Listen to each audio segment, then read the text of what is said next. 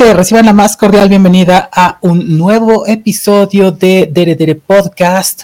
Yo soy Gabriel y conmigo se encuentra el Siriareuku, ah, perdón, a ver si lo digo bien. Siriarue Kusuperi Freud Chicken. No sé si lo dije bien.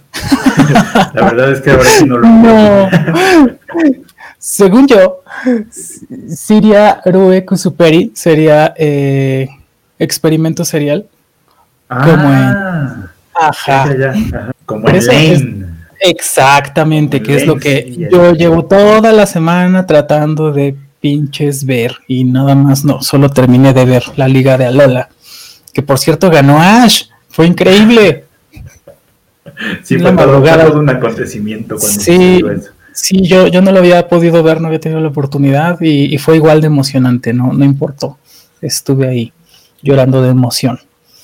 Este, ¿cómo te encuentras, Fred Chicken? Pues muy bien, muy bien, no tan bien como Ash ganando la liga a Lola, pero pero bien, en general me encuentro bien. Formidable. Antes de que empecemos con el episodio de hoy, tenemos que mandar saludos para Kiki D y su amiga Magnolia hasta Acapulco. Y también para Eudemetro y medio, que siempre nos escucha y quien de hecho nos sugirió el tema de hoy. Entonces, eh, pues saludos hasta allá. Muchos saludos. ¿Y, cuál fue ese tema que nos sugirieron? Pues hoy vamos a hablar, eh, supongo que, fue difícil, eh, al menos en estos días de la semana, después de que habíamos dicho, sí, va, ese es el tema. Yo tenía el problema de definir cuál era exactamente la palabra o el título que íbamos a ponerle al episodio, pero eh, creo que la palabra que funciona es envejecer. ¿Por qué envejecer? porque supone la otra palabra que yo estaba pensando, que era crecer. Mm. Entonces, eh, ¿qué es eso de crecer, Fred Chicken? ¿Por qué se supone que tenemos que crecer? pues o algo. Ojalá no tuviéramos que, pero es un proceso natural, ¿no? Para empezar. Natural. Las cosas naturales pesan mucho, ¿no? Lo que parece que es dado por la naturaleza es como obligatorio. Hay cosas a las que se puede escapar y a las que no. Sí, en general sí.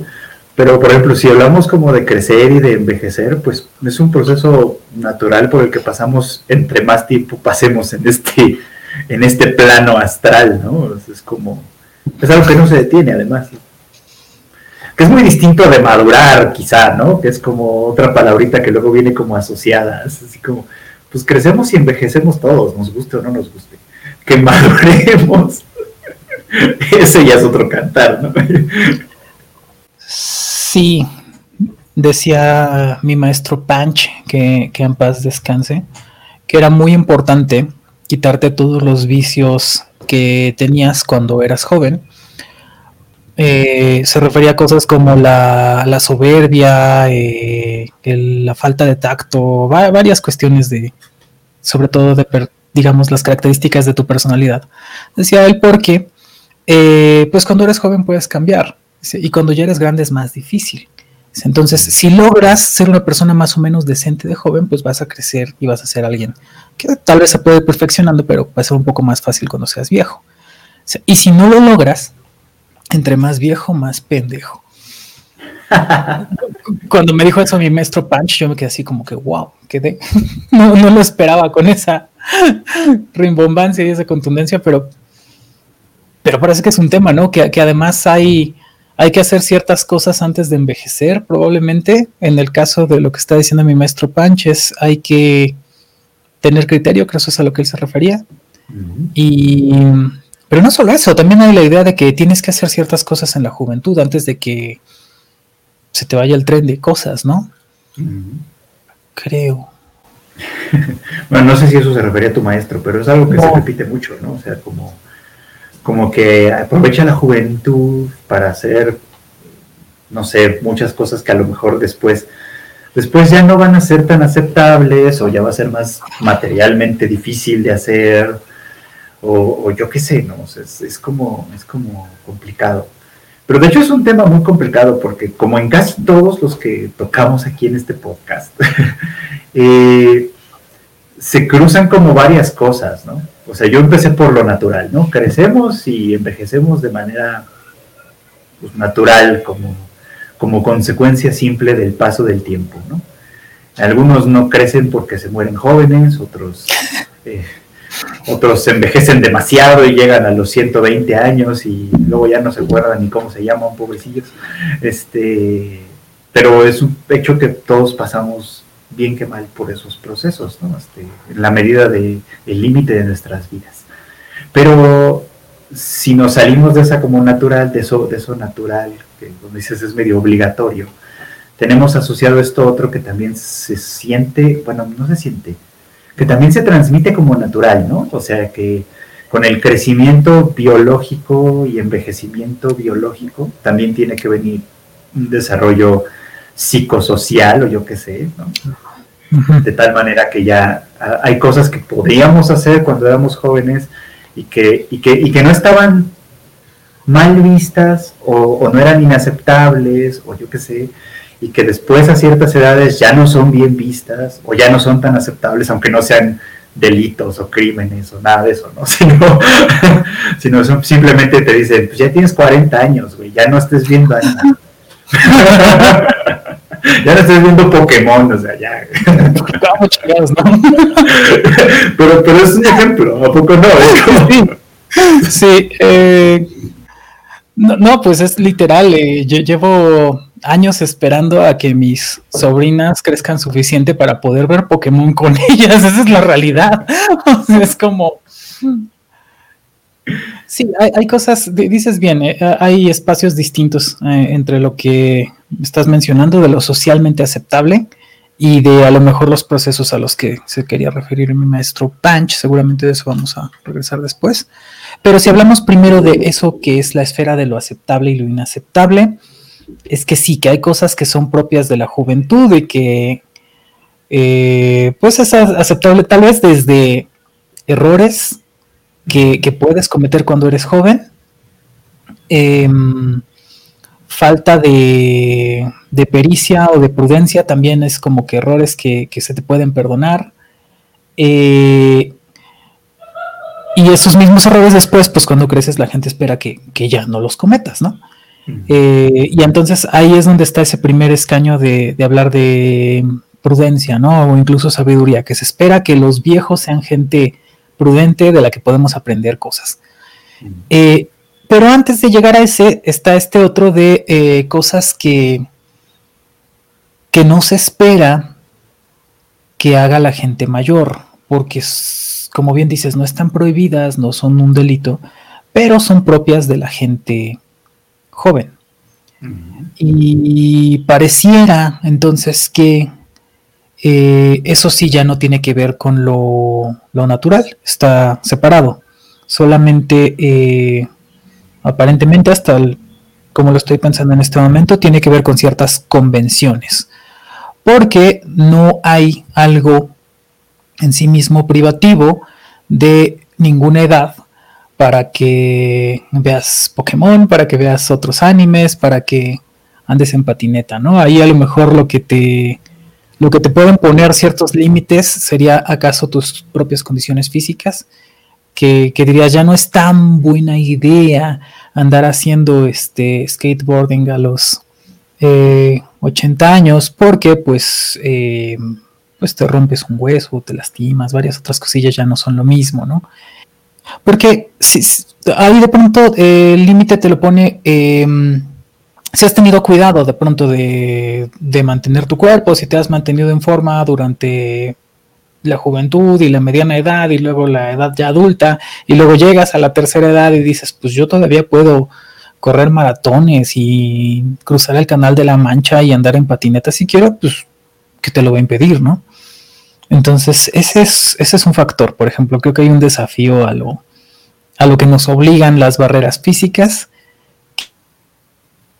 pero pues que no son tan absolutamente concluyentes. También hay que pensar, creo que esto ya lo habíamos hablado en algún otro episodio, eh, pues la gente en la actualidad tiene un espectro de vida más amplio. Ahora tenemos más oportunidad de experimentar la vejez que, nunca antes mm. en la historia, aparentemente.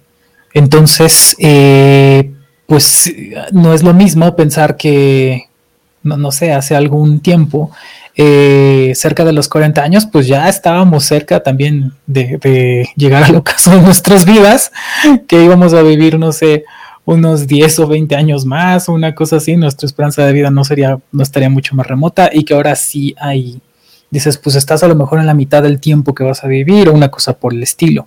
Y varía, por supuesto, de, tu entorno, de tus condiciones y demás, pero el hecho es que sí, que ese espectro ha, crecido y con eso entonces eh, crecen las posibilidades de configurar una vejez distinta, por decirlo así.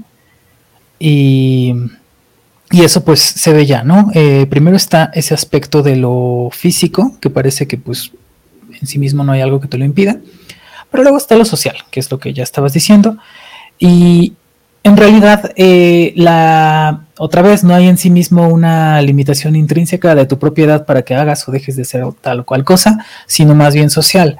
Y lo que se cierne sobre las personas que hacen algo que no se supone que deberían estar haciendo, eh, si estoy en lo correcto, es la idea del ridículo, que estás haciendo algo que hace que el respeto que pudiera tenerte la gente no te lo tenga, que entonces ya seas objeto de la mofa, eh, que seas el punchline de los chistes, que estés como que en un lugar más o menos vulnerable por estar fuera de la norma. Y no es que desconozcas que existe lo usual, que existe una cierta normalidad estándar, pero de ahí a creer que, que pues es así de manera necesaria, creo que eso sería erróneo. Me agrada la idea de estas personas de la edad que sea que pues puedan hacer lo que ellas quieran, ¿no? Eh, eso pienso, no sé, no sé si, fue muy vaga aquí, pero... Sí, un poco, un poco, porque, o sea, bueno, sí sentí que era un poco como vago, porque no hay una conclusión en ese problema. Tal vez porque no hay un problema en realidad, ¿no? Es como, como que estamos hablando un poco como de una circunstancia como en abstracto. Eh, yo me acuerdo que cuando, cuando estudiaba psicoanálisis como más, más en forma, o sea, cuando iba a la escuela, este, eh, una de las cosas que siempre se decían mucho era que, que, eh, Freud, el psicoanálisis en general, pues perseguía un poco como una intención de, contribuir a la madurez de, la mm. gente, pues, ¿no? De los analizantes. Este, y esta madurez, pues, ¿no? Que es, por ejemplo, eh, es una palabra también muy chistosa, ¿no? Porque, bueno, me parece muy chistosa porque la alusión es a las plantas, ¿no? O sea, que maduren las frutas. cuando, se, les pasa lo maduro, pues se pudren, ¿no? Tal cual. Sí. Lo cual supone que también hay un cierto como equilibrio, ¿no? Un estado de equilibrio este, que también es frágil en el terreno de la madurez y que si se te pasa, pues te pudres, ¿no? Pero si no, estás demasiado verde, pues, ¿no? Eh, y, de todos modos, aunque, aunque se suponía que ese es el objetivo, etcétera, de psicoanálisis y estas ondas, este, sigue siendo un objetivo muy vago, porque a final de cuentas es, o sea, ¿qué es exactamente ser maduro? ¿no? O sea, ¿qué, ¿qué, es exactamente crecer en ese sentido? O sea, ¿cómo puedo decir que soy un adulto maduro? ¿Bajo qué parámetros, bajo qué condiciones? A los 20, a los 25, a los 30, a los 40, a los 50, ¿qué cosas son? Las que determinan esa madurez en cada, en cada momento, por ejemplo, como de, como de la vida, que sabemos que son un poco como artificiales, obviamente, ¿no? Son, son momentos como muy artificiales. Pero ¿qué es lo que lo, lo que lo delimita? ¿No? ¿Qué es lo que lo define? Yo pensaba, por ejemplo, en algún momento platicaba con una amiga que, que estudió demografía y estas cosas de la población. Esto, y ella hablaba, ¿no? Como en ciertas clases sociales, decía ella, específicamente clases medias para arriba, para clases altas, por ejemplo, eh, las conductas de la gente tendían a, relacionarse más con la adolescencia, incluso en años pues bastante más tardíos, ¿no? Es decir, gente de 28, de 30 años, incluso de 35 años, ¿no? O sea, más o menos, ¿no? Con, con conductas, con intereses y con actividades que normalmente se relacionan mucho mejor con, con gente más joven en otros estratos, ¿no? Y viceversa, ¿no? en estratos pues, más este, desfavorecidos, eh, eh, algunas de esas cosas tienden a, cambiar. O sea, alguien a los 24 años a lo mejor hace mucho que dejó la escuela, ¿no? Eh, puede ser que para esas alturas ya tenga hijos o por lo menos un hijo, pues, ¿no? De tal manera que sus responsabilidades, si es que las está cumpliendo, ya son otras, ¿no? Ya son otras que difieren completamente de las que puede tener alguien de su mismo rango de edad en otro estrato social, por ejemplo, ¿no? Ser completamente diferentes. Y, entonces ahí, ¿cuál es el inmaduro, por ejemplo? ¿Cuál es el inmaduro? ¿Quién es este? ¿Quién es el que está haciendo las cosas correctamente o quién? ¿No? Suponiendo un, un hipotético caso como ese, ¿no? Sí, y es que eh, algo que dijiste muy padre es como, bueno, ¿qué se supone que tienes que hacer en cierto momento de la adultez? Dijiste 20, a lo mejor luego a los 30, a lo mejor a los 40, ¿qué se espera de ti? ¿Qué hagas y qué dejes de hacer? Y lo primero que, yo iba a preguntar es, ¿pero por qué no antes?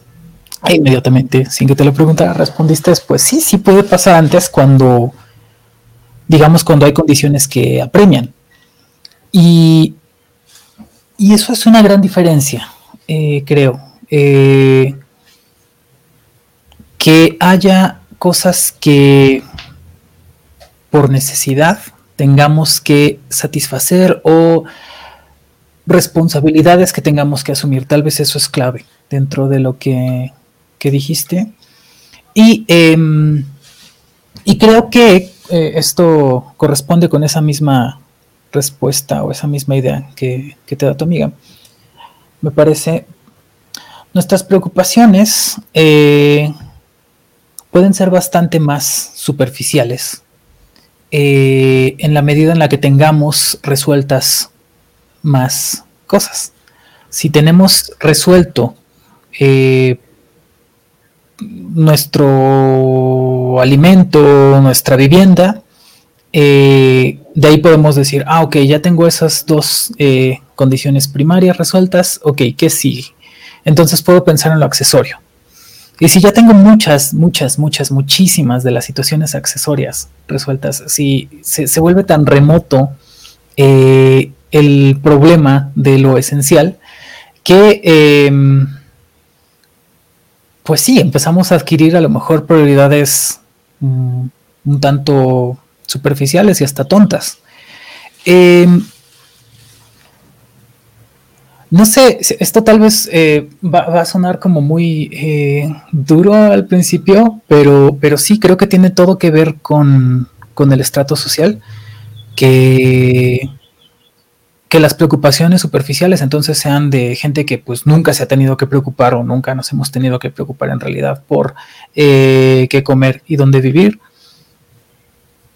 sí me pasó, pero tenía soluciones a la mano, esa es la realidad. O sea, tenía como que mucho capital para decir, este, ok, no me voy a morir de hambre ni me voy a quedar en la calle. Está difícil la situación, este, pero lo voy a resolver. Tenía yo esa confianza, solo tuve que echarle ganas.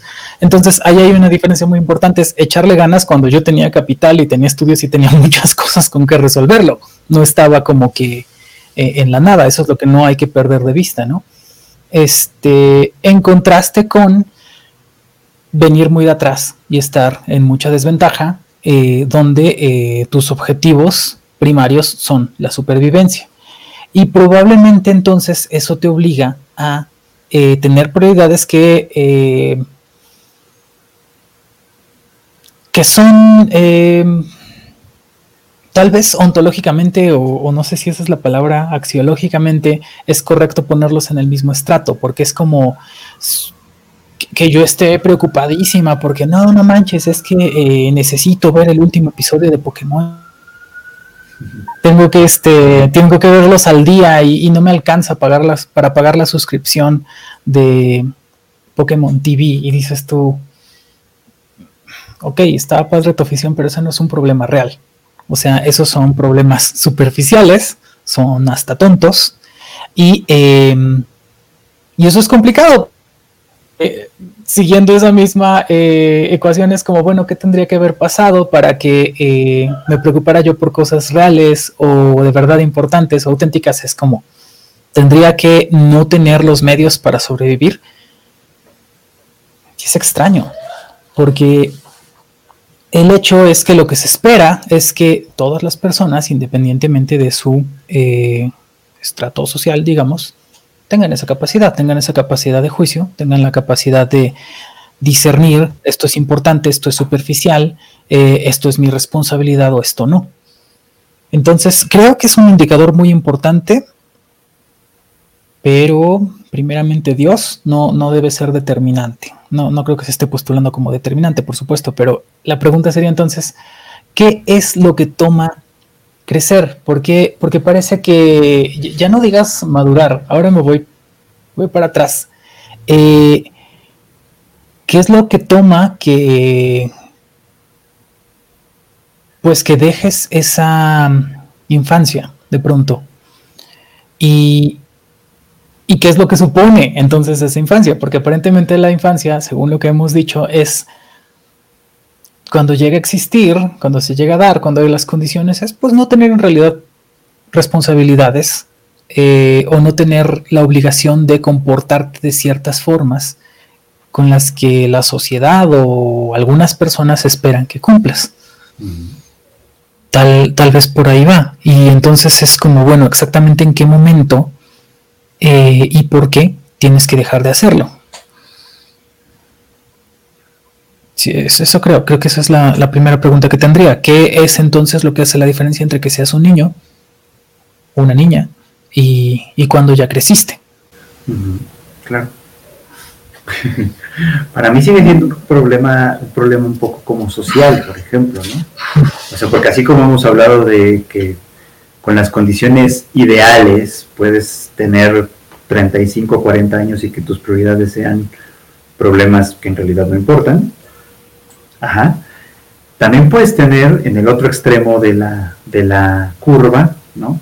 Condiciones tan desfavorables que desde, pues desde la muy pequeña infancia tengas que preocuparte por tu supervivencia y actuar en consecuencia. Que eso es algo que, sucede pues, perfectamente en la realidad, ¿no? O sea, eh, y que además está en, en esta ciudad es perfectamente visible, que puedes salir simplemente a, a la calle este, y en una cruce de avenidas vas a encontrarte a un niño o una niña eh, que están haciendo algo para ganar dinero, ¿no? Este, y porque en ello, pues de alguna manera se sobreentiende, quién sabe cuáles serán las condiciones ya específicas en cada caso, pero se sobreentiende que pues su supervivencia está en juego, ¿no? Y que por lo tanto no tienen tiempo de, de dedicarse a otra cosa, ¿no? al menos no de manera primordial, ¿no? Como, como a lo mejor uno en otras circunstancias podría haberse dedicado cuando es niño, pues a ir a la escuela y, tu mayor angustia es tener una calificación aceptable que no te quite tus privilegios de juego, de televisión o de qué sé yo, ¿no? este, o sea, una, una preocupación que, que pues es genuina, es legítima cuando estás en esa posición, que a lo mejor ahí ese es el punto, ¿no? O sea, las, necesidades se vuelven más o menos genuinas y legítimas dependiendo de la posición en la que te encuentres. Este, pero claramente es muy distinta de la que puede tener otro par tuyo de esa misma edad en condiciones completamente diferentes. Sí, sí, el contexto entonces hace, hace toda la diferencia y hay entonces personas que pues nunca tienen esa oportunidad de tener esa infancia y se utiliza esta metáfora o lo que sea que le dicen como se las han arrebatado, ¿no? Y porque, porque parece que sí, que, que independientemente de si tienen estas responsabilidades, tienen ese impulso. Es decir, yo quiero jugar, yo quiero echar desmadre, yo quiero no hacer nada, yo quiero no tener responsabilidades. Y tiene mucho sentido. Eh, entonces hay, hay algo eh, aquí, un proceso entonces en el que eres eh, una entidad sin responsabilidades, eh, sin muchas responsabilidades al menos, y luego se supone que tienes que crecer, que tienes que aprender a hacer cosas y, que tienes que saber resolver tu propia vida, al menos. Mm. Y máximes, y luego se te ocurre como que juntarte con otras personas y luego reproducirte y cuánta cosa, ¿no?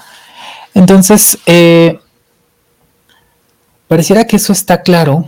Eh, y pareciera entonces que tenemos eh, la tendencia de buscar eso. A veces al menos, o a veces en algunos aspectos, porque eh, pues ya pasó hace mucho, pero yo me acuerdo cómo se sentía la, infancia y luego la pubertad y luego la adolescencia.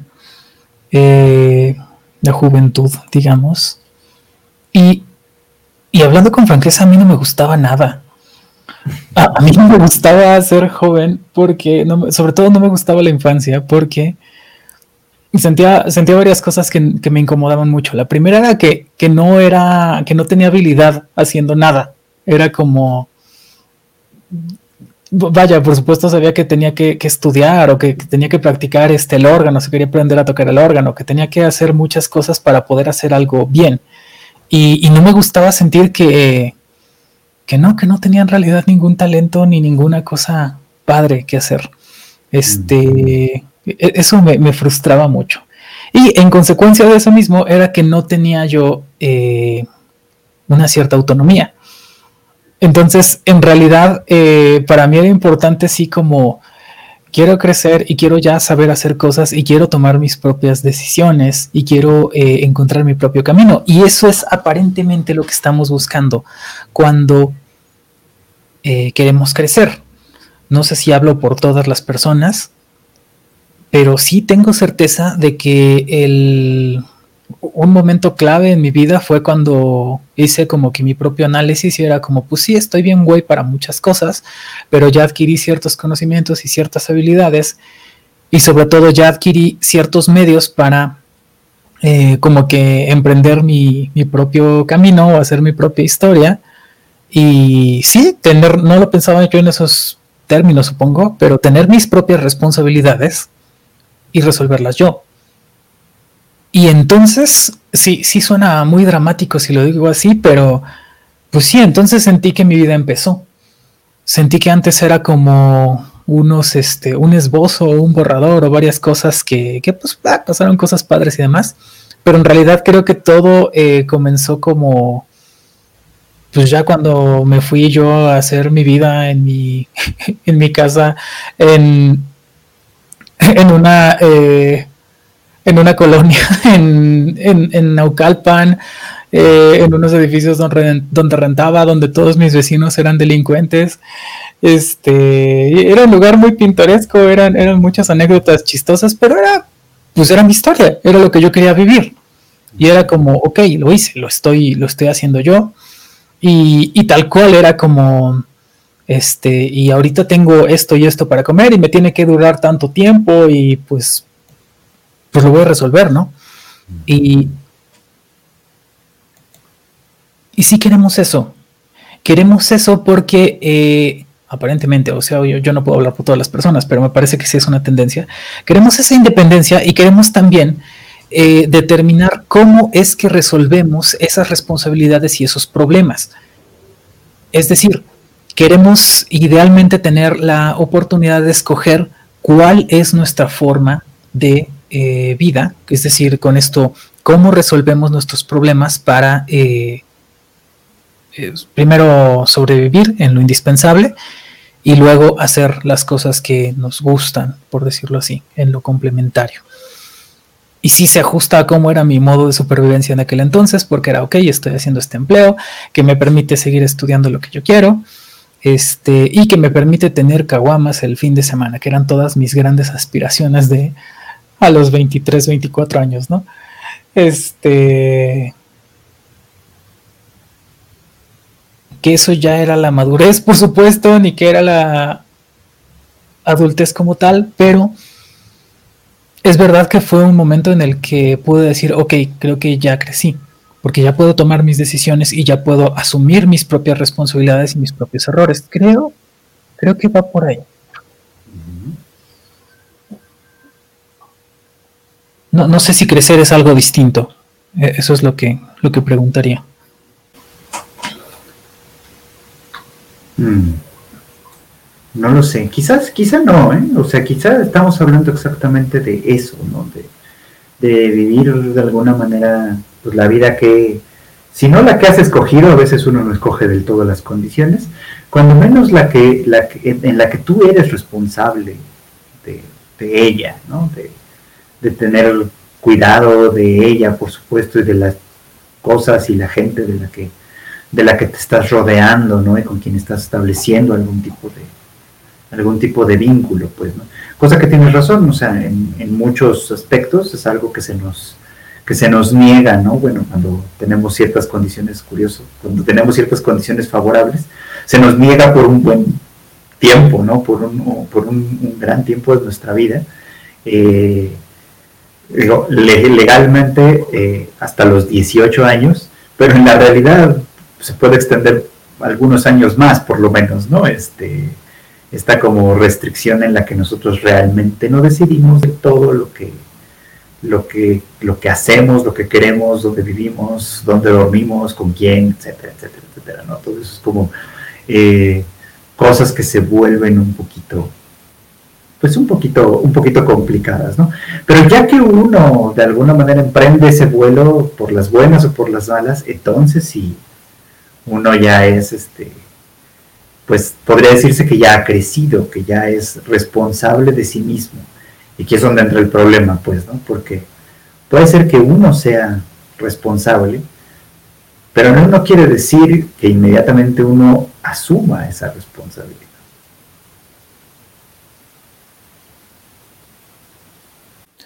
A ver, la forma de no asumir la responsabilidad es eh, entonces que presumas esta autonomía en la toma de decisiones, pero en realidad tus problemas los siga resolviendo otra persona.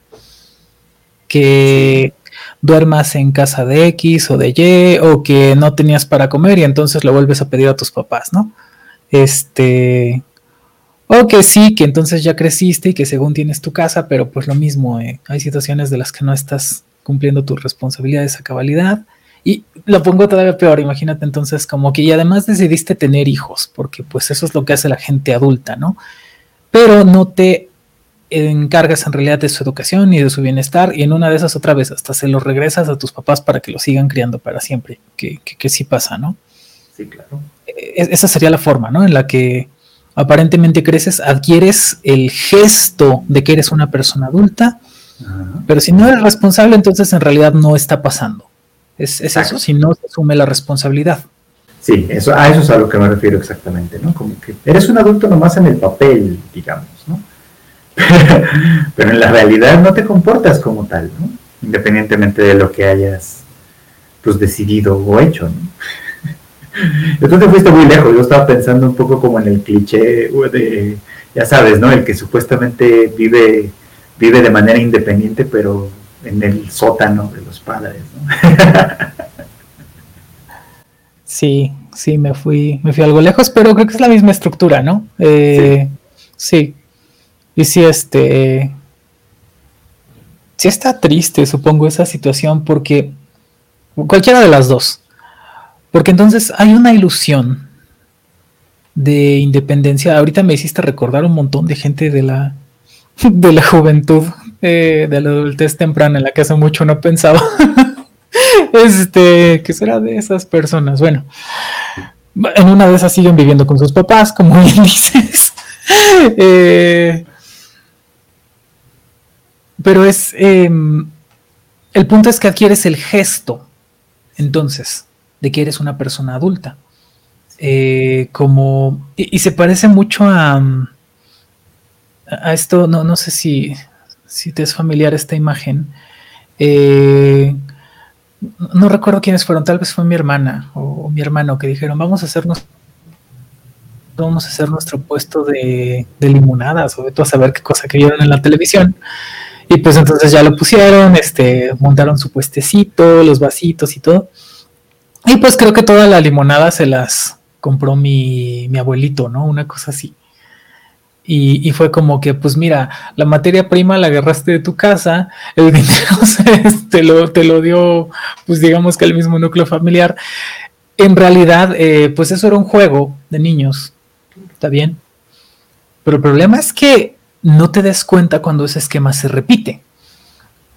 Cuando de verdad como bien dices, vives en el sótano o eh, en el, en el cuarto de servicio del, departamento, este, en la azotea, y si te crees, entonces que eres una persona independiente y responsable y adulta, si te crees que estás conduciendo tu vida.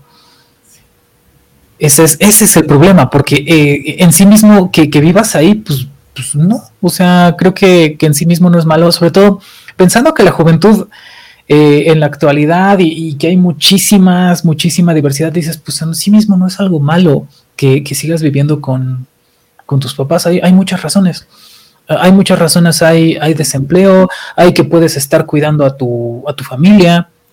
Este, hay muchas, muchas formas en las que dices, pues es algo admisible que sigas teniendo como ese vínculo con, tu familia, digamos, primaria, con, con la familia de la que saliste eso no lo había pensado, perdón que me regrese a, esos años de la juventud, pero eh, creo que en aquel tiempo, eh, cuando empezaba yo más o menos a resolver mi vida y demás, eh, algo que solía hacer es que pasaba mucho tiempo con mi abuelo, porque había fallecido mi abuela, él estaba solo y así. Y en ese momento me parecía que yo hacía algo importante estando con él, como que este, pues él hacía sus cosas, salía, daba el rol, lo que fuera, pero comíamos, cenábamos, platicábamos, estábamos eh, en común y, eso me pareció importante. Y si mi abuelo hubiese seguido con vida, era como, pues eso es algo que seguir haciendo, eso tiene sentido.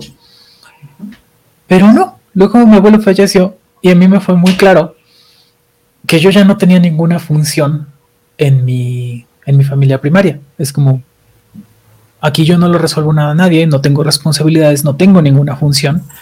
Y eh, pues ya no, o como que creo que es, momento de crecer, pero, pero podría no haber tenido esa oportunidad. A mí me cayó la suerte de que pues tuve esa oportunidad y vale, a, malvivir a Parque Industrial no calpan, pero, pero lo hice, ¿no? Y, no es así de sencillo, tal vez no se presentan muchas condiciones. Entonces no es eh, en sí mismo algo que sea como criticable eh, pero me regreso al anterior, el problema es no darte cuenta de cuál es tu realidad. No darte cuenta de que en realidad eh, alguien más te está resolviendo los problemas, que en realidad no asumes tus responsabilidades y de pronto no eres capaz. Y no vas a ser capaz en la medida en la que no te caiga el 20 de qué es lo que tienes que hacer. Creo que es por ahí. sí, creo que sí. De hecho, de hecho, o sea, me, me, parece muy, muy poderosa la imagen, ¿no? De, de, tus hermanos poniendo un puesto de limonada, ¿no? Este, o sea, me parece muy poderosa por eso, porque, claro, cuando son niños, ¿no?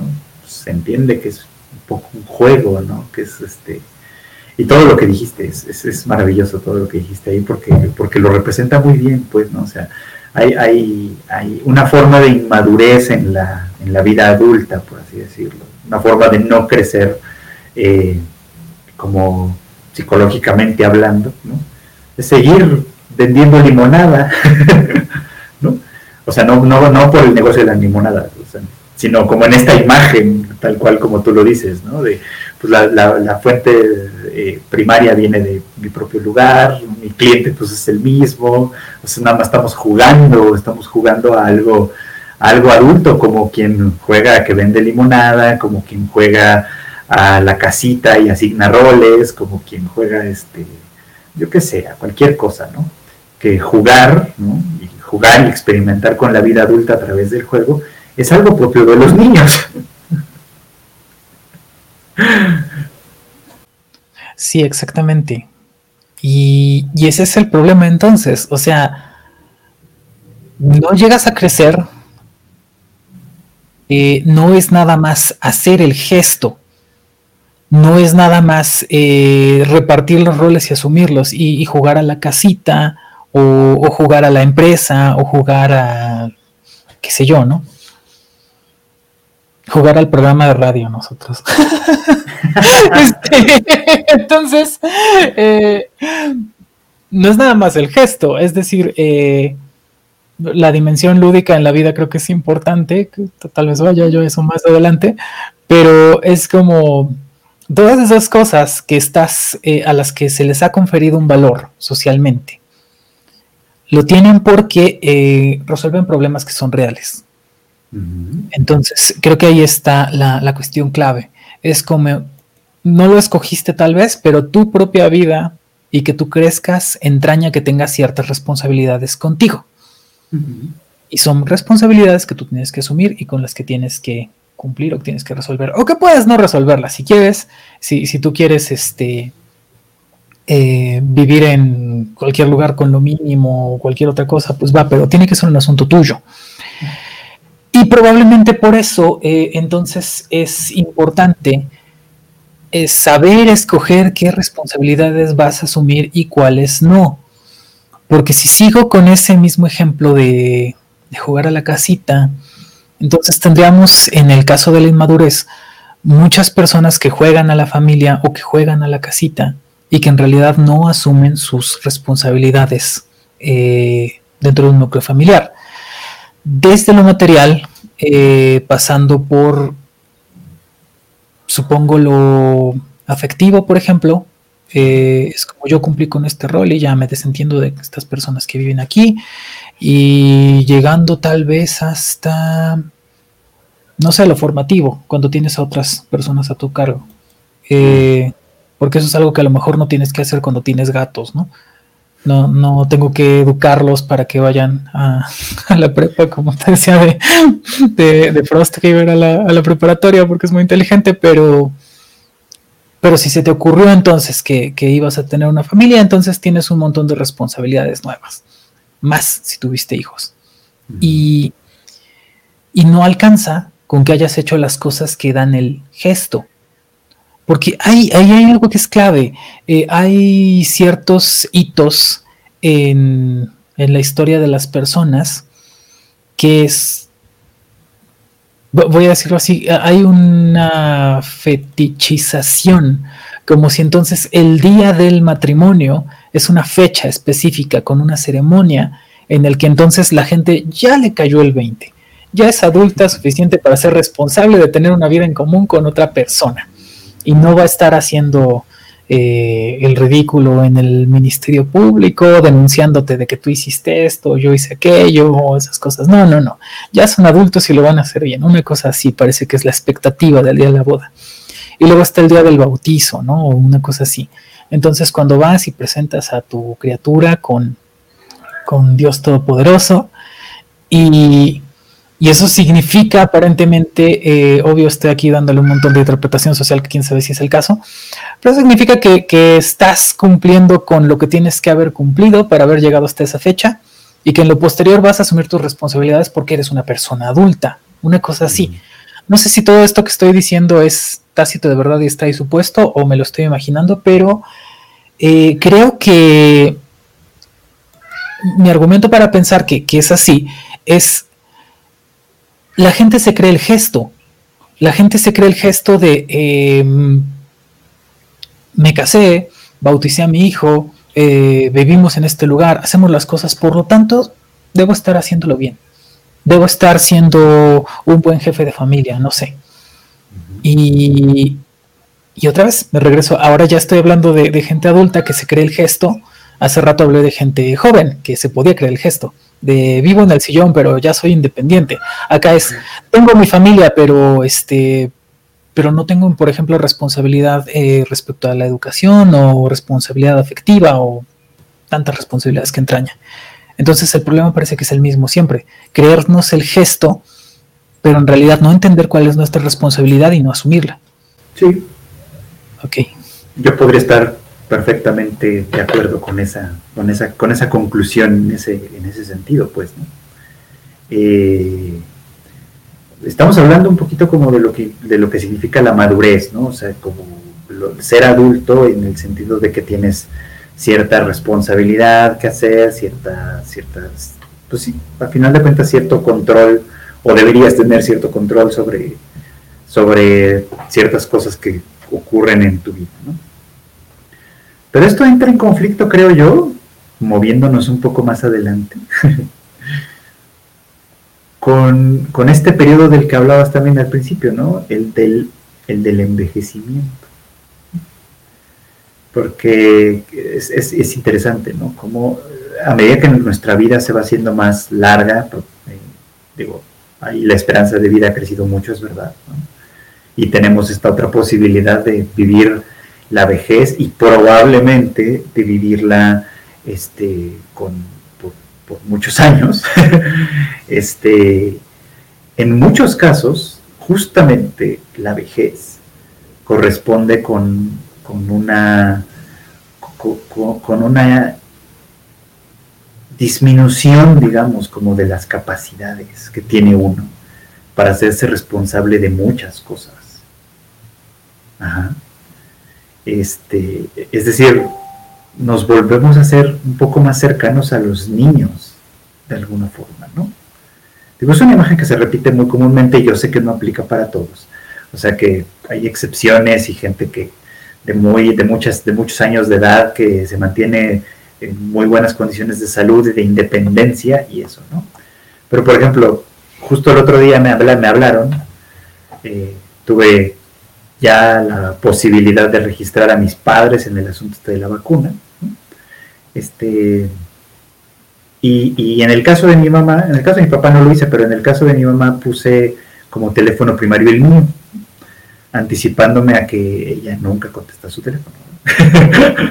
como, como a veces pasa, ¿no? Muchas veces no lo lleva consigo, lo deja por ahí botado en su cuarto, etcétera, y es como, bueno, pues ya, ¿no? Se puede estar pasando una tragedia y ella no se entera.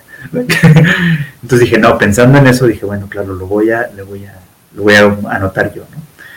Y efectivamente, esta semana me llamaron, me llamaron para preguntarme, para hacerme un par de preguntas, este, pero una de ellas me llamó la atención por esto, porque la pregunta era muy específica. Era, ¿se puede desplazar, o sea, con, libertad eh, o no? sería, ah, ok, ¿no? este es algo, o sea, me parece una pregunta muy pertinente, sobre todo si están considerando, por ejemplo, que este proceso pueda ser así como de usted viene a un lugar donde proporcionamos la dichosa vacuna, o si no se puede, tendríamos que mandar a alguien, ¿no? A que lo hiciera por usted. Y tenemos que confirmarlo de antemano porque los recursos son limitados y preferentemente eh, escogeríamos no mandar a tanta gente a las casas, ¿no? Sino más bien, más bien al revés, ¿no?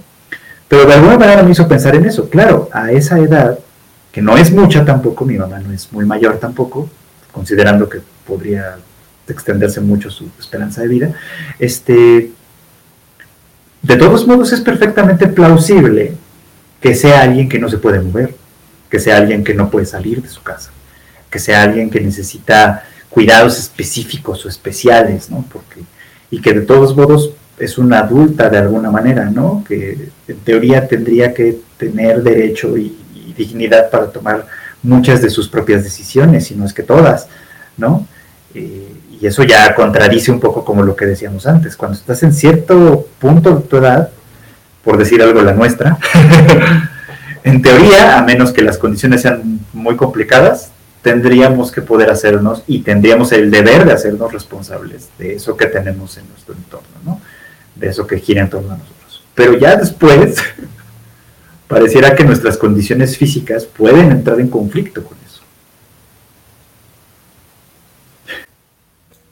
Fíjate que hay, algo que me preguntaba hace algunas semanas. Eh, ¿Cuándo exactamente entonces? Porque por supuesto todo eso, estos son procesos graduales, ¿no? Entonces, ¿cuándo exactamente ya no eres alguien, eh, cuando ya no eres un niño, cuando ya eres como que un adolescente, cuando ya eres un adulto, joven, cuando, cuando entramos a la mediana edad, cuando pasó. Eh, y cuándo exactamente envejeces. Respecto, eh, parece que al menos de la infancia a la juventud, por decirlo así, hay ciertos signos físicos muy específicos. Y parece, según lo que estás diciendo, que de la adultez a la vejez también hay signos muy específicos. Porque pues sí hay cosas que no en todos los casos se cumple, pero en la mayoría se espera que, haya tener que tener esas precauciones, ¿no? Eh, desde impedimentos físicos como los que bien describes, hasta cosas tan sencillas como la brecha, eh, la brecha tecnológica. Es decir, este, pues la, gente tenía el problema de este, no digas, los adultos eh, mayores no sabían usar internet, o no lo tenían, o no tenían ni su CURP, porque no era necesario cuando hicieron sus vidas, entonces... Claro. Cosas así, ¿no? Como cuando alguien ya es viejito, parece que es como ah, varias cosas te van obligando a, establecerlo. Cuando alguien ya no es niño, parece que también. Pero cuando alguien, eh, cuando alguien es adulto, me parece que es un poquito más engañoso. Eh, si, es un poquito más engañoso, no hay como que un gesto tan claro entre el adulto joven que de verdad es este responsable de sí y otras cosas, con respecto al que no. Pueden parecer muy semejantes. Eh, y sobre todo, aun cuando den el gesto, no necesariamente lo son. No, de hecho, en realidad muchas de esas cosas son completamente arbitrarias, ¿no? O sea, por ejemplo, nosotros tenemos trazada la línea en los 18 años, de manera, de manera como, como formal. En teoría, a los 18 años ya eres adulto. Y por lo tanto, a los 18 años hay cosas como de esta vida burocrática que ya se vuelven pues, si no obligatorias, cuando menos muy recomendables desde ese punto de vista, ¿no? Te dicen, tienes que sacar la famosa credencial de elector, ¿no? Eh, lo cual, independientemente de que sea una identificación oficial, que te aceptan en todos lados y que te reconocen, etcétera, etcétera, que esa es como en realidad su mayor función.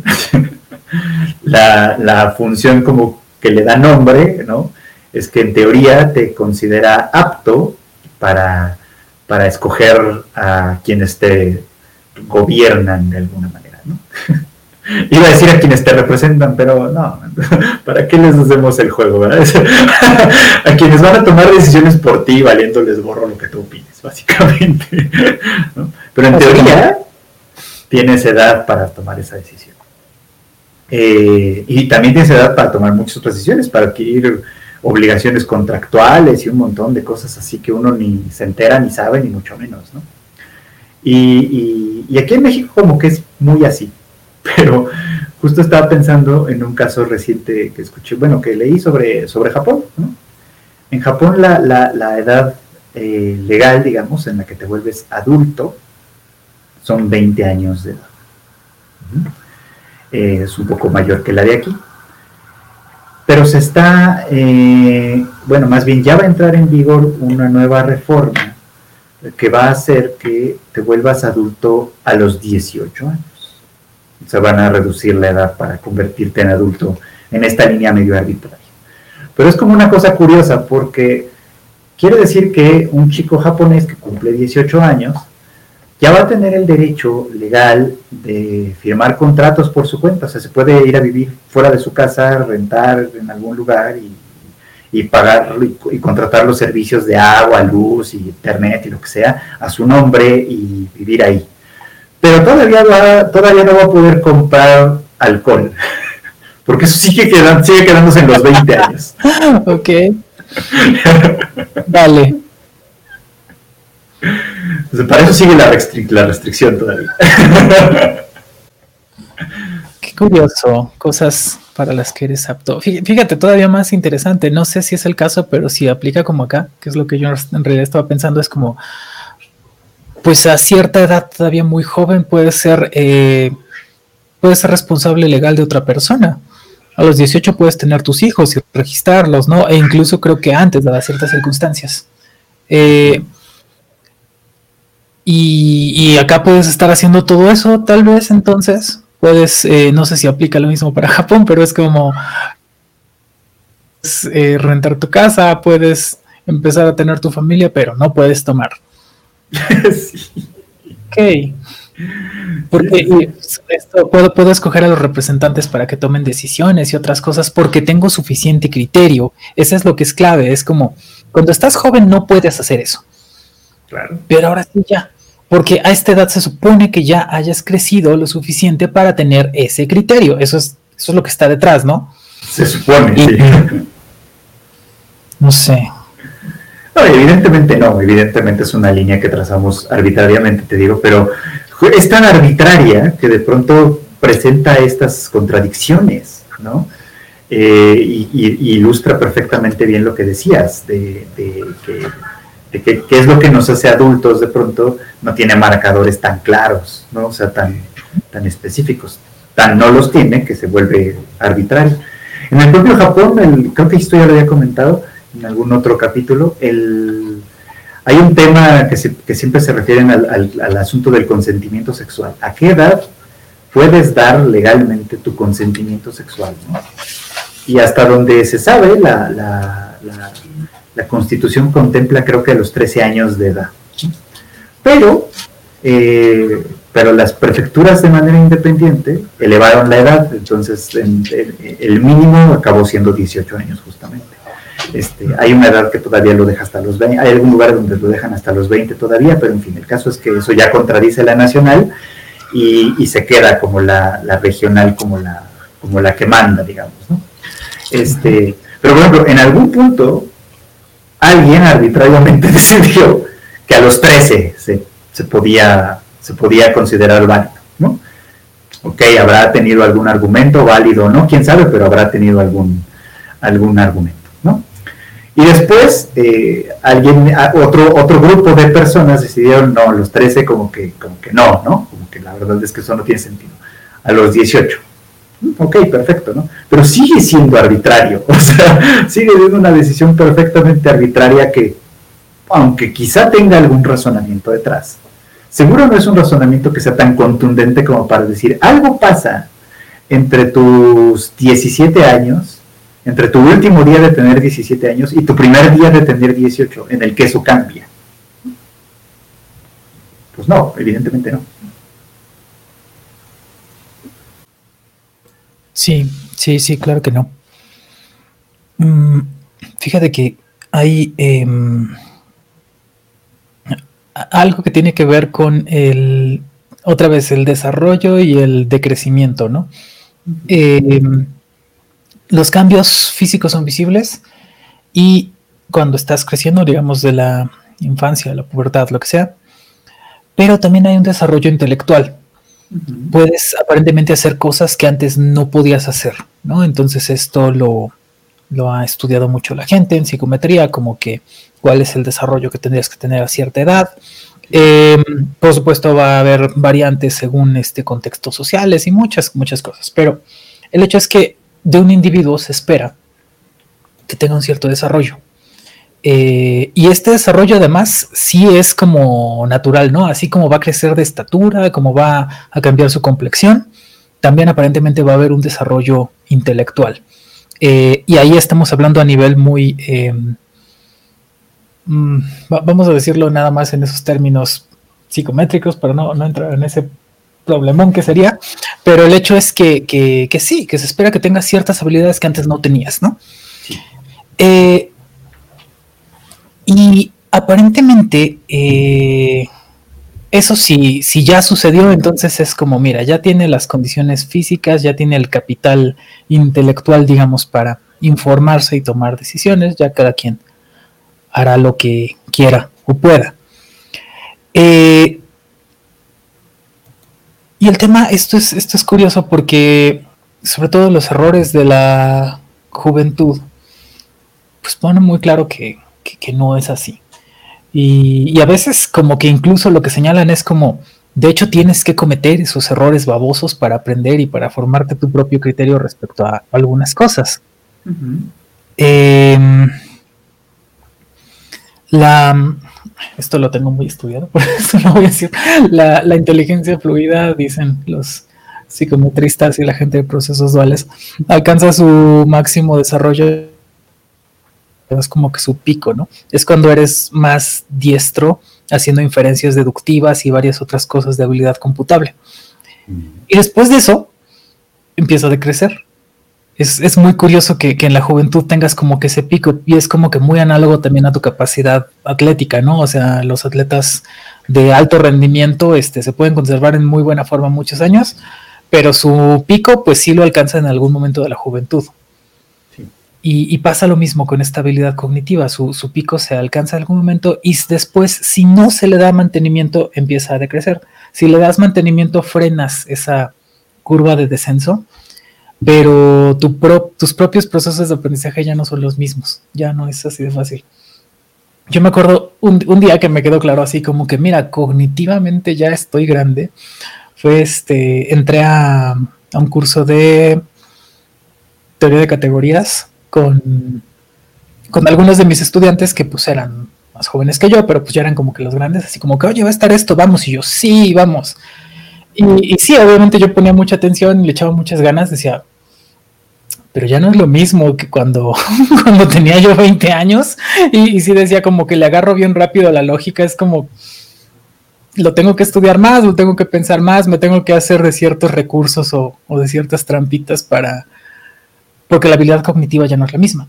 Y esto aparentemente después eh, sucede también al envejecer. Otra vez está esta tendencia que no es no se da necesariamente ni universalmente, pero que es lo que me iba pasando, que también es como que lo que análogo otra vez a lo que decías, así como tus capacidades físicas empiezan a decrecer, también tus capacidades cognitivas empiezan a, verse desgastadas, ¿no? Hmm. Y... Qué desalentador, pero sí. Sí, sí, sí fue triste. Y, sobre todo, eh, pues como te lo acabo de decir, porque son cosas que ya vas viendo. O sea que, eso, eso que te acabo de contar pasó hace, no sé, tal vez cuatro años, una cosa así. Entonces que dijera, no, pues ya no es lo mismo. Y, y lo mismo con este, que se te ocurra ahorita, no sé, salir a correr sin, sin calentar, sin estirarte, pues lo tengo que pensar dos veces, porque si me doy un tirón en atrás de la rodilla de, mi lesión del fútbol de hace años y eso, este, pues lo voy a lamentar, ¿no? Entonces son, varias cositas que tienes que ir midiendo. De, hay ese desarrollo que fue visible y luego hay ese decrecimiento, por decirlo así, que pues también es real. Y, pero esto es curioso, esto lo dicen también los teóricos de procesos duales, dicen, a diferencia de esa inteligencia fluida que, creció y luego decreció, de esa habilidad computable, eh, la inteligencia cristalizada, en teoría e incluso en la práctica, puede seguir creciendo, siempre. Porque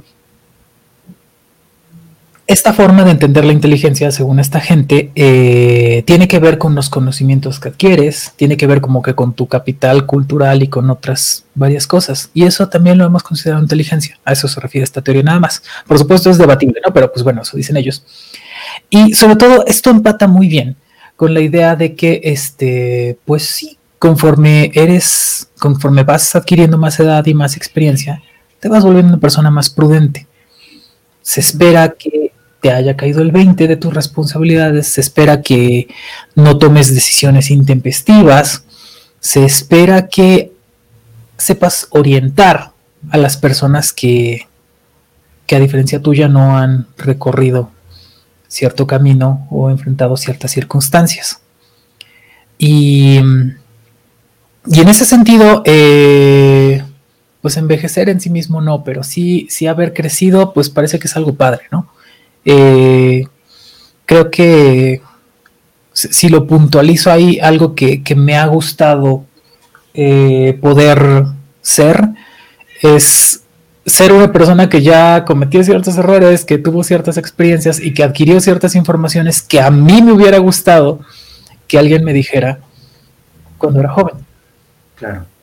Y, eso es lo que quieres, como pensar que le puedes regresar a la sociedad, decir, pues sí, ya crecí, ¿no? Ya, ya a lo mejor yo estoy viejita, pero, pero puedo hacer algo por, por la gente que antes no podía hacer, que, la juventud no había... No, sé, ¿qué piensas? Estoy de acuerdo, sí. Eh, digo, sí es debatible todo este asunto como de la inteligencia y los recursos, etcétera. Es, aunque estoy de acuerdo también, es un hecho que es un hecho que todo esto va un poco como decreciendo con el tiempo, ¿no? Que ciertas cosas cuestan más trabajo con el tiempo. Pero también por experiencia propia sé que ciertas cosas, o sea, efectivamente, como que si creaste ciertas categorías de pensamiento en otro momento, en un momento más juvenil, digamos, de nuestra vida, es fácil o relativamente sencillo que esas categorías te sirvan para nuevos conocimientos más adelante, ¿no? Aunque te cueste un poco más de trabajo, aunque, aunque incluso haya cierta resistencia porque, porque los nuevos conocimientos contradigan conocimientos anteriores o qué sé yo, o sea, hay, hay como varias posibilidades ahí, pues, ¿no? Eh, y esto que mencionas de la prudencia, me ha estado haciendo como, como, como clic en la, en la cabeza a un libro que leí hace algunos años, no sé si anda por aquí, para, no, no sé dónde anda, este, que se llamaba, se llama The Uses of Pessimism. eh, pues creo, creo, que un filósofo, no sé cuál era su formación realmente, pero el, el chiste es que su argumento central era un poquito como que eh, él, él, equiparaba un poco como el pesimismo con esta prudencia, ya sabes. Este, y decía esto, ¿no? algo así como, como, como es cosa de, los, de, de, una idea más optimista y lo optimista está como muy ligado a la juventud, ¿no? en pensar en hacer grandes reformas, grandes cambios, grandes empresas, grandes movimientos. Y es propio de, de, una postura más prudente ser un poco pesimista sobre la mayoría de estas cosas, ¿sabes? Por lo menos un poco. Y, y esa era la función del, uso del pesimismo, decía él. Y ponía varios ejemplos, ¿no? Casi todos los ejemplos eran, por cierto, de gobiernos, ¿no? Que implementaban alguna cosa así como muy, con esto se va a erradicar el hambre, con esto vamos a resolver el problema del agua en este pueblo, con esto vamos a, etcétera, etcétera, ¿no? Y, y ilustraba diciendo algo así como si hubieran tenido a un pesimista a bordo, el pesimista les habría dicho, sí, pero resolviendo este problema vas a causar este otro, ¿no? y, también se necesita solución, ¿no? Y atendiendo el asunto de esta manera vas a ocasionar este otro problema que no existía antes, ¿no? Y que después también vas a tener que, remediar o que buscar alguna forma de mitigación y etcétera, ¿no? Y dice, bueno, pues es una realidad, ¿no? Dice, con el tiempo uno se va volviendo, esa es la frase que más se me quedó, uno se va volviendo más conservador de lo que conoce mejor. como que lo liberal es para lo desconocido, ¿no? Y lo conservador es para lo conocido. Y, ahí se, se, encapsula, creo, un poco como una idea, ¿no? Que, que, que, con la madurez y con la prudencia, por así decirlo, también viene cierta tendencia, ¿no? A, a, a ser más, este, a ser más pesimista con lo nuevo, por así decirlo, pero pesimista en un buen sentido. O sea, pesimista en el sentido de, que, de, que ya uno ha pasado por los desencantos, ¿no? De, de, haber, de haber pasado por las grandes empresas y los grandes fracasos, obviamente, ¿no? Y entonces uno anda con más cautela. Pues eso en general. no sé si, si me fui mucho por las ramas o algo. Sí, de, hecho se parece a. No me acuerdo cuando hablamos, hablábamos de esto de cuando quieres hacer grandes cambios en, empresas, en burocracia, en gobiernos, que te decía yo, yo quería, como con muchas ganas, le eché este proyecto y es como, ok, sí le voy a seguir echando ganas a mi trabajo, pero no lo vuelvo a hacer, eh, echarle tantas ganas, porque pues hay cosas que no tienen que ver conmigo y ahora ya lo sé. Y, entonces ahora hay que medir muchas cosas como qué es lo que está en mi injerencia, en mi alcance, y es mi responsabilidad. Ok, y eso le echo todas las ganas. Eh, pero esta idea de puedo cambiar, tal vez eso es lo que es distintivo, puedo cambiar lo que está más allá de mí, mi alcance, de mis fuerzas, e incluso de mi responsabilidad, todo eso lo quiero cambiar. Y eso sí es como muy, muy padre de la juventud, supongo. Eh, pero pues sí, un tanto ingenuo, ¿no? Y, y aparentemente, según lo que estás diciendo, y creo que, sí, que lo, lo, describe bien, pues es algo que dejas de hacer. Y no sé por qué esta es la siguiente idea que vino a mi mente, espero poder desarrollarla bien, pero, pero eso aplica para la forma en que asumes más cosas, la forma en la que te relacionas con otras personas, cómo administras tus afectos, incluso. Eh, aparentemente, si, si, todo salió bien, si, si entonces ya eres, eh, digamos, más prudentes, mira, ya no voy a, ya no voy a propiciar pleitos que pueda evitar, por ejemplo. O, ya no me voy a enganchar en situaciones que, son prescindibles o eh, ya no voy a apostar tan a la alza, eh, digamos, mis... Em, no, sé cómo decir esto, mis proyectos como eh, de relacionarme afectivamente o relacionarme amorosamente.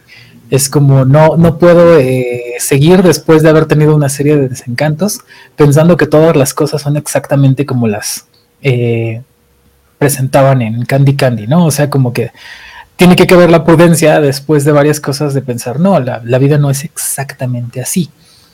Mm. Y es triste porque parece que lo que le entonces lo que le dices a tu yo del pasado o que lo que le dices a la gente joven es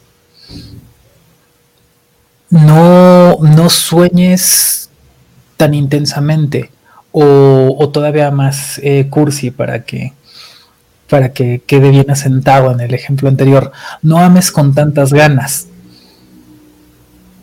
Y eso es algo triste que pensar y es algo feo que decir. Sí, sí, de hecho sí. Pero yo, yo querría hacer un matiz ahí quizá. Quizá a lo mejor lo que tendríamos que entender un poco es que parte de nuestro papel es justo ese. ¿no? y que a lo mejor tendríamos que entenderlo incluso desde los dos lados como por default, o sea, como que parte de nuestro criterio tendría que ser ese.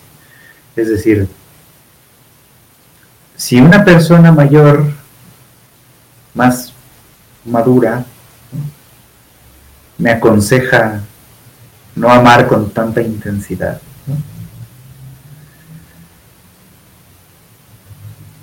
tal vez yo voy a tomar ese consejo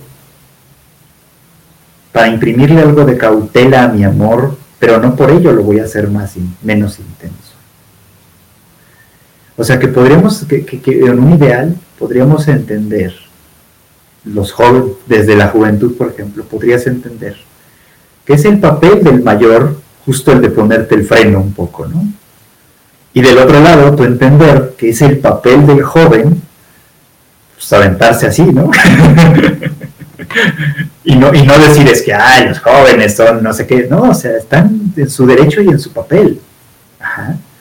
Y, en ese diálogo en el, que, en el que no nos descartamos, o sea, porque ese es el punto, ¿no? O sea, así como los viejitos, los rockeros viejitos, ¿no? ¿Qué vas tú a saber de rock, chamaquito pendejo, ¿no? Si yo, pues vas a ver lo que vas a ver, ¿no? Y lo mismo el otro, ¿no? Es así de, ahí usted viejo, peludo, horroroso, que ya parece ¿qué me va a decir a mí, ¿no? De, sus, de, sus metaleros de antaño, ¿no? O sea, a mí que me importan. Bueno, hay un punto intermedio entre estas dos generaciones que es muy rico, que puede ser muy, muy provechoso para todo el mundo, ¿no? Pero tendríamos que ir a buscarlo, tendríamos que entender que existe para empezar. Sí, sí, parece que hay un ejercicio colaborativo para que los mejores consejos pueden ser escuchados. Y eso supone una disposición de escucha, pero también supone una disposición eh, afable al, decir las cosas. Porque no está, no está, no es como atractivo que empiecen pendejeándote, diciéndote vales ver. Haz lo que digo, es o sea, no, no parece que sea este, pero, pero me gusta esa idea, porque dices bien, a lo mejor es. A ver si lo, si lo, si lo caché bien. No es. Eh, el consejo es. No tomes decisiones tan apresuradas y equivocadas. Ama tan intensamente como quieras o puedas. Eso sí, pero en virtud de esa intensidad de tus emociones, no, eh, no tomes decisiones erróneas que, luego traen consecuencias. Y sí, esta, esta misma estructura funciona para cualquier proyecto. Aquí estamos hablando de, del amor romántico, por ejemplo, la Candy Candy, pero es lo mismo con, con tus relaciones en el trabajo, con tus proyectos personales, con, con lo que sea que estés haciendo. Es como échale muchas ganas a tu puesto de limonadas, pero no pierdas de vista que hay un contexto real al que no te estás ajustando, no, no te creas eh, el gesto, tal vez podríamos estar regresando a eso, ¿no? Mm. Que hay, hay, muchas cosas que considerar. Hmm. Y fíjate que hay algo que es, que es muy diferente. Eh, bueno, dije hace rato que a mí no me gustaba la, infancia, que no me gustaba cómo se sentía. Y tal vez no toda la gente lo vive así, pero lo que sí creo que vivía la gente es que, que toda la gente quería crecer en general. Eh, existía la idea de quiero, quiero crecer, quiero ser independiente, quiero hacer X y Y, ¿no? Eh, muy como, como Simba, ¿no? Cuando quiere ya ser el rey. Esa es como que la imagen que me parece que mejor lo representa. Eh, pero no se me ocurre mucha gente que te diga, perdón, perdón, sí, pero sí, sí es como con, la imagen de Simba, es como si, como yo quiero ya crecer, yo quiero ya ser. Pero no existe mucha gente que te diga, yo ya quiero envejecer. Ah, Eso creo que no pasa. Porque parece que irremediablemente envejecer es una forma de decrecer. Eso es a lo que te refieres de pronto sí habrá quien, de hecho me, pongo en ese conjunto, quien te diría, ya quiero tomar mejores decisiones, ya quiero ser una persona madura, ya quiero poder preciarme de ser alguien racional, eso, eso me gustaría, ¿no? Este, y es un miedo que tengo a veces, o sea, eso te lo comparto y se lo comparto a nuestra audiencia. A veces, a veces siento y, me hace sentir mal como pensar que, que en realidad mi, mi desarrollo digamos, en madurez, pues se quedó como que en un lugar muy específico hace muchos, muchos años.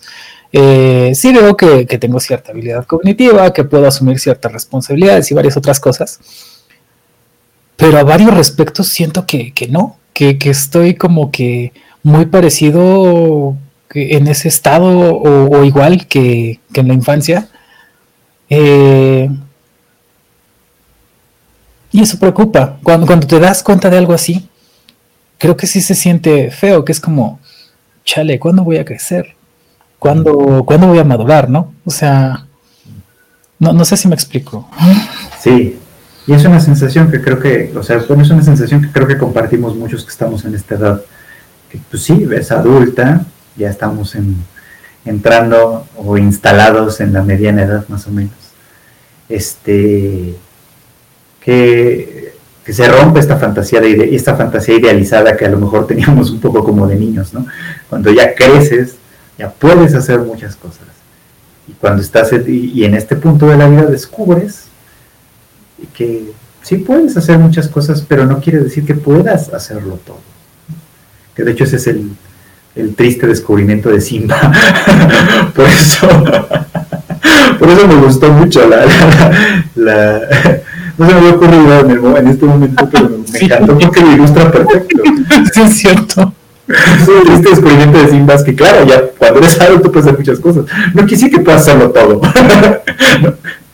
Y que además el que pueda hacer muchas cosas tiene costos.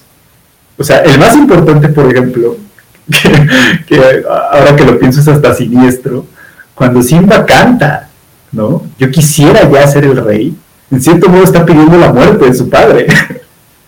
porque esa es la condición para que pueda ser rey.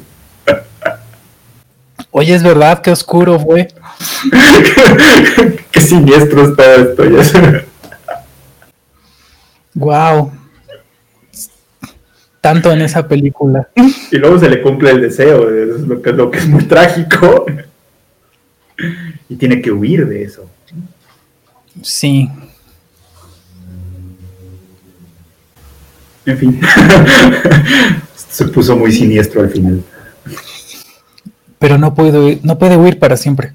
No. No, porque, bueno, tal vez sí se puede, quién sabe. El punto es, al menos Simba no lo pudo hacer. Tal vez podamos huir de la responsabilidad para siempre, o al menos, porque para siempre tampoco es tanto tiempo, es el tiempo que vivamos, ¿no? Y como que invariablemente va a ser poquito. Si son 80 años, pues va a ser poquito igual, o sea, eh, no sé. Pero, pero a algunas personas entonces tarde o temprano les va a alcanzar la responsabilidad, tarde o temprano les tiene que caer el 20.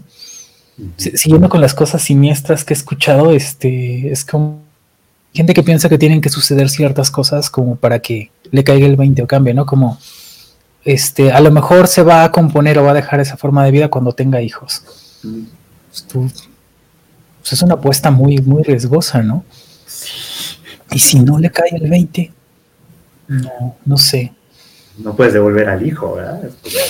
Saber que no funcionó, Cosas irreversibles, ¿no? Eh, y entonces si no hay, vaya, esto nos regresa como siempre al principio, si no hay cosas que te obliguen entonces a, dar ese paso, pues de pronto puedes irte por la vida no haciéndolo.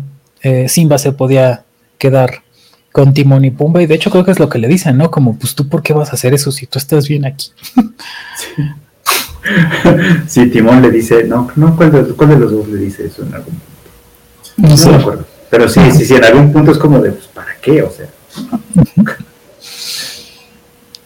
Y aparentemente es porque tenía un sentido de la responsabilidad con, con, su, con su manada, ¿no? Y con la gente que, vivía ahí, los otros animales y lo que fuera. Y lo que lo detenía era la culpa, además.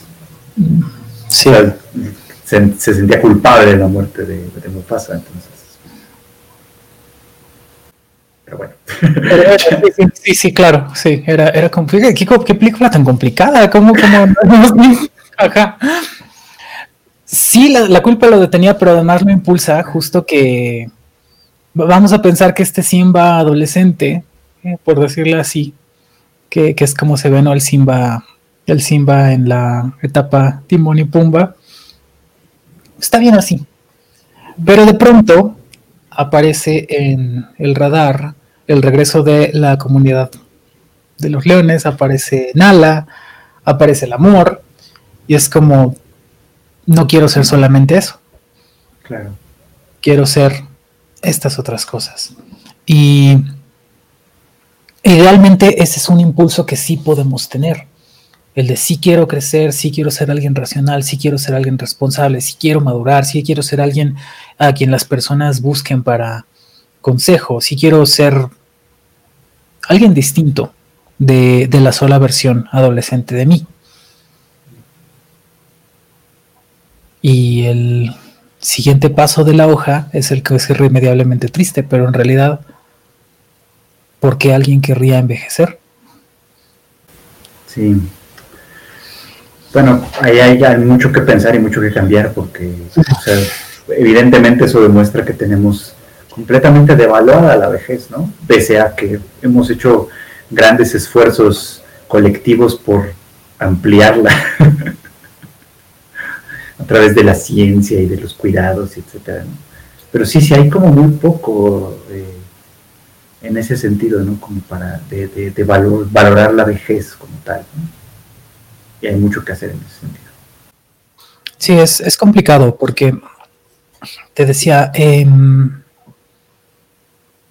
tal vez podemos haber avanzado, como dices bien, en, valorarla, es decir, que sobrevive a la gente, que tenga calidad de vida y, que esté ahí.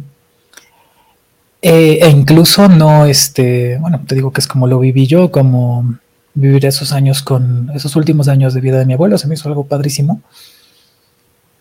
Pero a mí me quedaría, seguiría quedando la duda, incluso habiendo vivido con él, pues si esa era parte de su proyecto, si, si parte de su proyecto era, pues en algún momento voy a ser anciana, y, me van a estar cuidando. Porque el punto es, encontramos algo que nos impulsa a, a enamorarnos, a crecer, a ser responsables, a hacer proyectos, a hacer mil cosas. Y aparentemente hay algo que, al menos hasta donde estoy viendo, nos es completamente oscuro, que es qué tiene de padre envejecer, si algo. Y no lo sé. No, yo tampoco. Wow. Bueno, creo que tenemos por ahí también otra posibilidad de seguir ampliando este tema en otro momento. Sí. Probablemente, para no, terminar con unas conclusiones tan tristes, probablemente eh, la vejez tiene que vivirse de cierta forma, porque otra vez, estas edades solo son relevantes socialmente hablando. Si tú vivieses en, soledad en una isla desierta con, Wilson o lo que fuera, este, como el náufrago, pues no es relevante. Mientras sigas sobreviviendo, eh, si eres joven, si estás en la mediana edad o si ya eres viejo. Tal vez algunas cosas te van a hacer más o menos incómodas, pero no hay en realidad un sentido de que le des nombre a tus edades. Ni siquiera los cumpleaños, ni siquiera los cumpleaños. Entonces, eh, probablemente eh, algo que puede suceder es que resignifiquemos esas edades como, bueno, si, si me preguntas a mí qué me parecería padre, es como, pues como ese momento en el que ya no tienes como que absolutamente toda la responsabilidad, como cuando eres adulto, ya a lo mejor pudiste resolver muchas cosas, pero sí tienes toda esa sabiduría si tienes todo ese conocimiento. Eh, idealmente, aunque ya no tengas tanta energía, puedes, eh, puedes disfrutar en paz de las cosas padres que te procuraste en la vida.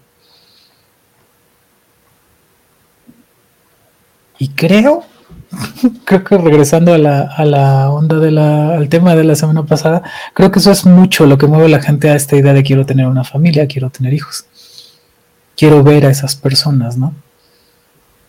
Claro. Ok. Bueno. vale, entonces llegamos así al final de un episodio más, creo, salvo que tengas otra cosa que agregar, pues, Chicken. No, creo que, creo que no, creo que de momento no. Bien. Entonces, este es un nuevo episodio de cosas que no me sucederán.